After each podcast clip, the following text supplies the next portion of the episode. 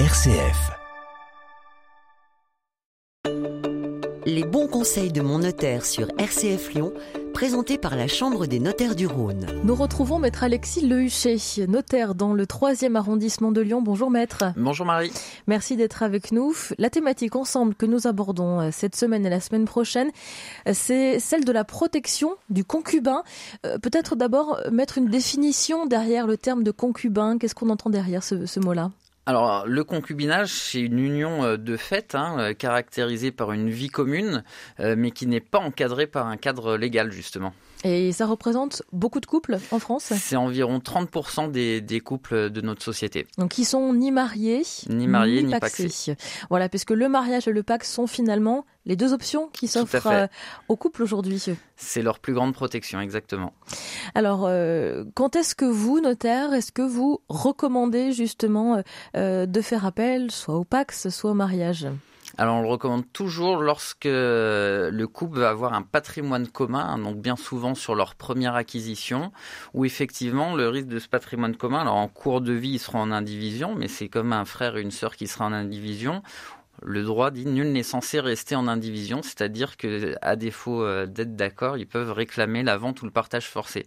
Et le risque, c'est qu'en cas de décès, on se retrouve en indivision avec euh, une belle famille entre guillemets non officielle au sens juridique qui pourrait réclamer bah, soit des loyers, soit au contraire euh, le partage ou la vente. Ce sont des situations que vous, vous avez l'habitude de voir? Exactement, c'est pour ça qu'il faut toujours anticiper cette situation et, et donc euh, n'hésitez pas à consulter votre notaire pour qu'on vous conseille au mieux l'adapter à votre situation. Est-ce que la situation change aussi dès lors qu'il y a la présence d'enfants? Oui, tout à fait. Donc euh, ça change puisque, euh, notamment avec le, mariage, euh, le conjoint en présence d'enfants va avoir une cote-part dans, dans, la succession, mais à défaut d'enfants et d'ascendants, donc des, pères et mères, c'est lui par principe qui récupère tout. au niveau du PAC, c'est pareil, on va être limité par tout ça, puisqu'on le rappelle qu'en France, on ne peut pas priver ses enfants de succession, ils ont une réserve héréditaire, hein, on ne peut pas leur en priver.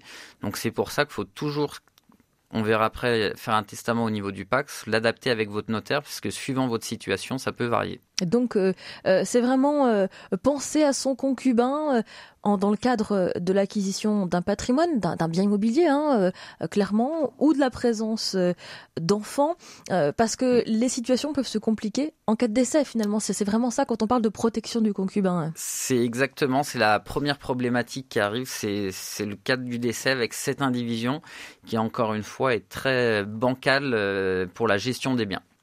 Et aujourd'hui, euh, est-ce qu'on le sait euh, plus ou moins Est-ce que euh, faire un testament seul, cela a une valeur ou est-ce que il faut l'ajouter à un pax, à un mariage?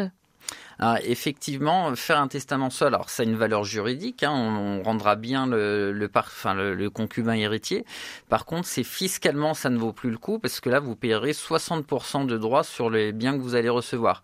Donc, effectivement, les alternatives, c'est le mariage et le pax, où là, le partenaire ou l'épouse sont exonérés totalement de droits de succession. Qu'est-ce qui, selon vous, euh, freine peut-être euh, euh, les couples à, à, passer finalement devant le notaire pour soit se paxer, soit se marier alors effectivement, c'est quand même un engagement, hein. on se lie euh, pour la vie, donc euh, ça peut être un frein. Après, bien souvent, on le voit dans un premier temps, euh, il commence par un pax, puis le mariage vient bien souvent, parce que le mariage est plus protecteur, que ça soit dans, dans les droits acquis, il n'y a pas besoin de faire un testament, puis en plus, il donne droit à la pension de réversion à la retraite, donc c'est pour ça que c'est plus protecteur, mais ça, je pense, faut, faut le temps. Mais moi, je leur dis toujours, quand vous commencez à avoir un patrimoine commun, c'est que vous avez quand même une vision de la vie commune. Donc, je pour moi, ça, ça fait partie d'une suite logique. Et donc, euh, vous transmettez quelque part un peu des valeurs de vie aussi euh, en tant que notaire. Exactement, des valeurs de vie, mais c'est surtout une protection juridique. Encore une fois, c'est plus en cas de décès puisque demain vous décédez en concubin, vous êtes ni marié ni paxé, pas de testament, c'est comme si vous étiez étrangers l'un l'autre. On aborde ensemble la question de la protection du concubin dans le cadre d'un couple qui est ni marié ni paxé. Et alors justement, euh, le pax, hein, c'est un petit peu euh, euh, la thématique d'aujourd'hui, puisque c'est l'une des réponses hein, à la protection du concubin dans le cadre de l'acquisition d'un patrimoine commun ou de la présence d'un ou plusieurs enfants. Le pax, déjà, qu'est-ce que c'est exactement? Est-ce que c'est un contrat équivalent à un contrat de mariage? Alors, c'est équivalent, on arrive à des équivalences au niveau du droit, mais qui restent encore une fois moins protecteurs. et ce pacte, vous pouvez le conclure soit en mairie, mais il vous est recommandé quand même de venir chez le notaire, puisqu'on verra, il y a deux régimes de Pax, donc faut pas se tromper. Et surtout, encore une fois, un Pax sans testament est beaucoup moins protecteur. Enfin, si vous voulez une protection complète, ça sera le Pax doublé d'un testament. Donc le Pax, tout d'abord, cela se fait en mairie. Euh, il faut remplir euh, plein de documents. Ou chez le notaire, voilà. Donc il faut remplir plein de documents. Euh, c'est compliqué comme, comme, comme étape de vie ben voilà, il y a tout un tas de démarches avec des, des, papiers à remplir, des cases à remplir. Encore une fois, comme il y a deux régimes juridiques différents, il faut pas se tromper.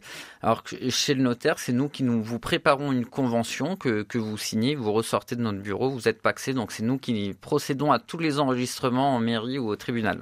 Est-ce que euh, cela implique finalement euh, les mêmes euh, les mêmes valeurs qui sont derrière le mariage euh, que le que, que l'on que l'on demande à chacun donc des époux dans le cadre d'un mariage ou des partenaires dans le cadre d'un Pax.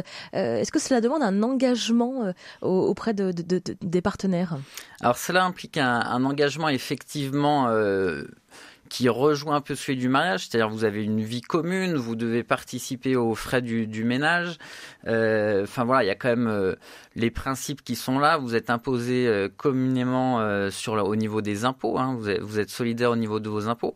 Après, ça reste plus léger. Un Pax, on peut le rompre de façon unilatérale, hein, sans l'accord de l'autre. Donc c'est là où où il faut faire attention aussi, parce que c'est beaucoup plus simple de séparer. Donc pour certains, ça peut rassurer, pour d'autres, euh, peut-être pas. Et après, au niveau de la succession, même si cela exonère des droits de succession, cela ne fait pas rentrer dans la succession. Vous êtes étrangers l'un de l'autre. C'est pour ça qu'il faut quand même le compléter de, de ce testament. Donc, on n'arrive pas tout à fait à l'équivalence du mariage. Alors, justement, le testament, c'est un mot qui fait peur déjà. Hein. Euh, euh, quand on est plutôt jeune et qu'on passe devant le notaire pour se paxer, est-ce qu'on a vraiment envie de faire un testament? Pourtant, c'est incontournable. Alors, effectivement, ça fait toujours bizarre d'écrire un testament, surtout sur, euh, sur des jeunes couples, mais c'est vraiment incontournable en cas de décès hein, pour pas se retrouver en indivision avec la, belle famille.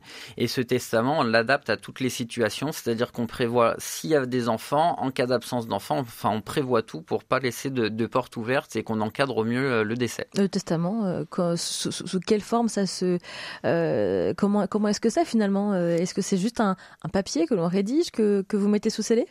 Voilà, alors il peut y avoir deux types de testaments, le testament authentique, c'est-à-dire un acte notarié, mais bien souvent on fait des testaments sous sein privé, c'est-à-dire que le notaire, on va faire le point sur votre situation, on va vous préparer le modèle et vous le rédigez et on le dépose au coffre de l'étude. Et donc concrètement, ce testament, qu'est-ce qu'il va permettre pour protéger son concubin? Bah, la première protection, c'est de le, de le, rendre héritier, hein, euh, parce qu'encore une fois, si vous ne le faites pas, vous êtes étranger l'un de l'autre, donc ça peut être sur le bien immobilier, c'est surtout là où on le conseille, hein, puisque à partir du moment où vous avez un patrimoine commun, c'est pas que vous soyez à la porte euh, en cas de décès, et donc le rendre héritier, et puis surtout avec le PAC, ça sera de, l'exonérer de ses droits de, mutation, des droits de succession. Donc ça, c'est important de le dire, puisque euh, si ce n'était pas le cas, si l'on avait fait un, testament seul, sans Pax, euh, quelle serait finalement la différence en termes d'exonération fiscale? Et ben là, vous, au lieu de payer zéro, vous payerez 60% sur le montant des, biens que vous, vous, avez reçus. Donc le calcul est très simple. Hein. Sur un bien de 100 000 euros, vous allez payer 60 000 euros de, de droits dessus. Donc là, le testament euh, permet vraiment euh, d'éviter une très mauvaise surprise euh, en cas de décès de l'un des deux partenaires. Euh, quand il y a des enfants, est-ce que ça change quelque chose? Alors les enfants, donc cette réserve héréditaire, on peut pas le, les, leur en priver. Donc bien souvent, on donne pas tout le bien aux, partenaires, on donne l'usufruit, c'est-à-dire l'usage et les fruits, pour qu'après ça revienne aux enfants derrière. À différence du mariage, quand c'est des enfants communs, le conjoint peut avoir l'usufruit de l'ensemble de la succession sans, que ça prive les enfants, puisqu'ils le recevront au, second décès, puisque le, le mariage est considéré euh, là-dessus euh, pour les enfants communs. Alors qu'un partenaire, on peut avoir son leg réduit, c'est-à-dire que si la valeur de votre usufruit dépasse euh, le montant de la réserve, votre leg sera réduit. Donc c'est pour ça qu'il faut vraiment adapter à la situation et que généralement on fait vraiment que l'usufruit pour les partenaires sans tout laisser. Donc concrètement, euh, euh, comme la vie évolue, comme les projets de vie eux aussi changent, c'est important de faire le point avec son notaire euh, régulièrement dès qu'un heureux événement arrive, par exemple, ou qu'un nouveau bien euh, en commun est acheté alors effectivement, le notaire, c'est l'avantage, on, suit un peu toutes les étapes de la vie. On essaye quand même sur le, testament initial de prévoir justement toutes ces étapes. Bien souvent, ils viennent nous voir, ils n'ont pas encore d'enfants, donc on fait le testament s'il n'y a pas d'enfants. S'il y a des enfants, on essaye de tout prévoir. Mais effectivement, la situation peut changer, il est important de, revoir tout ça, ne serait-ce qu'une étape bête, mais si jamais vous vous séparez, il faudra penser à, à venir euh, réécrire un testament pour annuler le précédent puisque vous n'allez pas léguer euh, à votre ancien partenaire. Merci beaucoup, maître Alexis euh, Le Huchet. On, évoquait ensemble la protection euh, du concubin dans le cadre, eh bien, non pas d'un mariage, mais d'un pax avec un testament. Merci beaucoup d'avoir été avec nous. Merci à vous. C'était la chronique Les bons conseils de mon notaire. Plus d'infos sur le site chambre-rhône.notaire.fr.